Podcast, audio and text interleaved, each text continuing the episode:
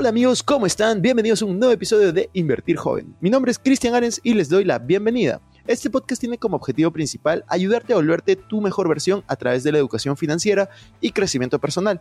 Aquí creemos que si tú logras cambiar tu mentalidad, lograrás cambiar tu realidad. Es por eso que normalmente hablamos de inversiones, finanzas personales, emprendimiento y crecimiento personal, aunque a veces hablamos de otros temas que nos causan interés. La frase de este podcast es, el dinero es un excelente esclavo, pero un pésimo amo. Aquí van a aprender a hacer que el dinero trabaje para ti, para que tú puedas tener más tiempo y energía en hacer las cosas que realmente te gustan y te apasionan. También queremos invitarte a que te suscribas al canal si es que aún no lo has hecho y que revises la descripción porque van a haber enlaces relevantes. Que disfrutes este episodio.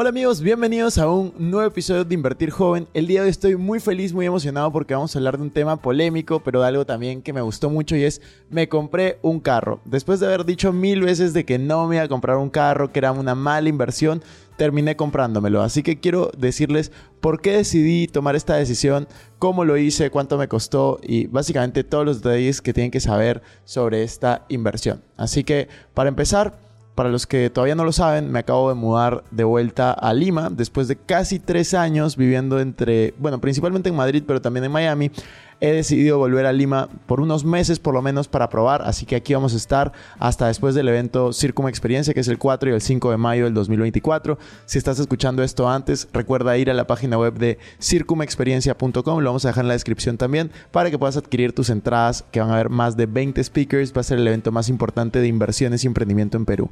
Pero volvemos al tema.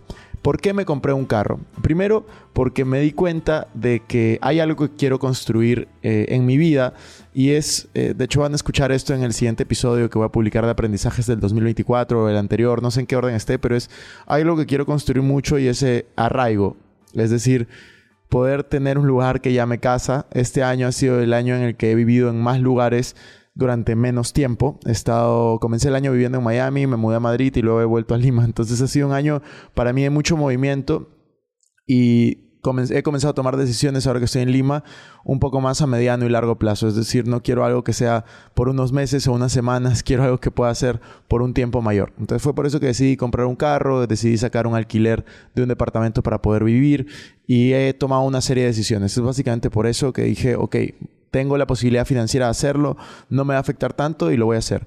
El carro que compré, se los voy a dejar en imágenes para los que están viendo el video en YouTube, es una Volkswagen Tiguan Azul del año 2019. Es una camioneta. De hecho, en Lima yo creo que no se puede manejar mucho en, carro por los rompemuelles, los huecos y todo lo que hay. Yo prefiero manejar una camioneta aquí. Fue por eso que decidí comprarla. porque el 2019? Es decir, es usada, no es nueva.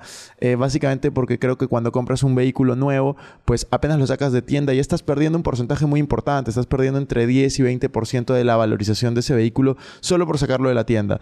En cambio, cuando lo compras de segunda, hay ciertas oportunidades y sobre todo si lo compras a una agencia reconocida o alguna amigo o algo similar, obviamente hay que revisarlo, pero si lo haces de esa manera, creo que tienes una oportunidad de comprarlo a un precio y que ese precio pueda eh, no disminuir tanto, es decir, que hay una pérdida pequeña o hasta puedes generar una ganancia si es que logras negociar ese precio.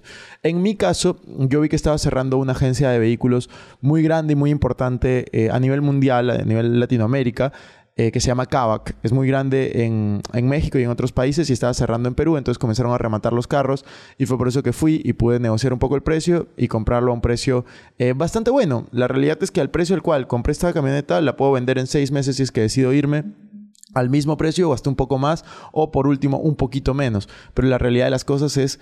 Eh, creo que ha sido una inversión buena. En Miami, por ejemplo, cuando estuve, que necesitaba carro, no me compré un carro, sino lo alquilé. Y ese gasto en alquiler que, fue durante seis meses, pues yo lo, lo pongo ahora y digo, definitivamente no vendería el carro en menos de lo que gasté en esos seis meses de alquiler. Si gasté 500 dólares por mes, por ejemplo, que fueron en verdad 600, pues es 3.600 dólares. Al precio que compré este carro, sé que lo puedo vender eh, y no voy a rebajar 3.600 dólares. Como les decía, mi idea es mantenerlo. Entonces, fue por eso que compré el carro. Yo siempre he dicho, comprar un carro es una mala inversión cuando tú eres súper joven y no tienes solvencia financiera, no tienes libertad financiera, pero es algo que yo no puedo criticar porque cuando tuve 18 años, lo primero que hice fue comprarme un carro. Entonces, financieramente hablando, es un error, pero la realidad es que la vida no solamente son finanzas, sino también son sueños, es lo que tú quieres hacer y demás.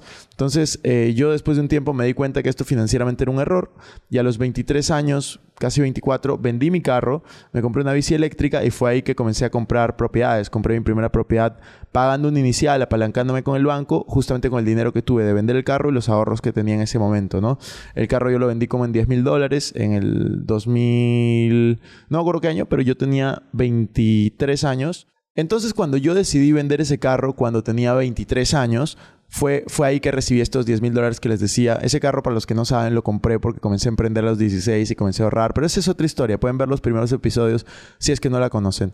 Pero la realidad es que financieramente es una mala inversión, pero hoy en día al nivel que tengo de, mis finanzas y lo que vengo ahorrando para comprar un carro no significa una gran inversión.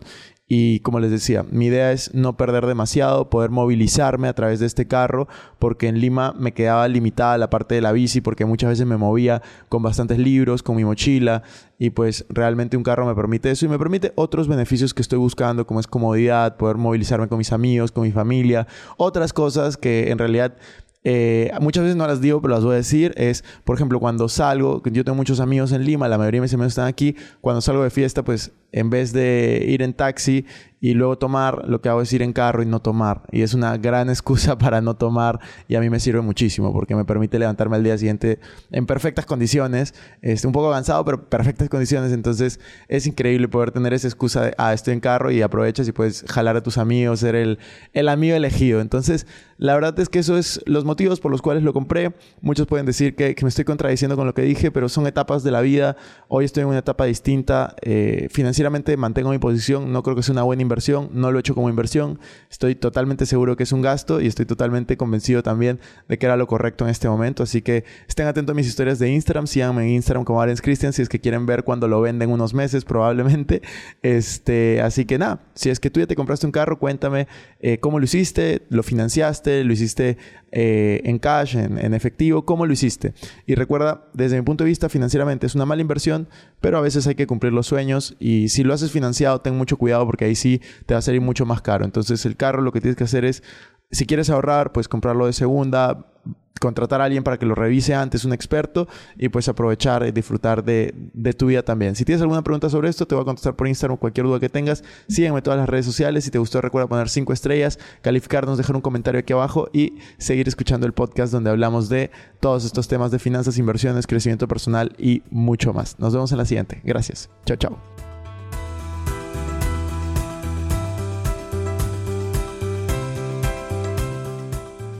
Bueno amigos, eso fue todo por este episodio. No me quiero ir sin antes invitarte a que te suscribas a mi canal de YouTube. Me puedes encontrar como Cristian Arens. En la descripción van a encontrar los links para estar conectados en mis demás redes sociales también. No se olviden de visitar nuestra página web invertirjoven.com, donde van a encontrar información de finanzas personales, inversiones y emprendimiento. También nuestra web arenscristian.com, donde encontrarán información de mis conferencias, libros y cursos. Recuerda que si te gustó este episodio, sería genial que te suscribas, dejes un review con 5 estrellas y compartas el episodio para poder ayudar a más Gracias por estar aquí conmigo. Es hasta la próxima semana y recuerda que la frase de este programa es, el dinero es un excelente esclavo, pero un pésimo amo. Chao, chao.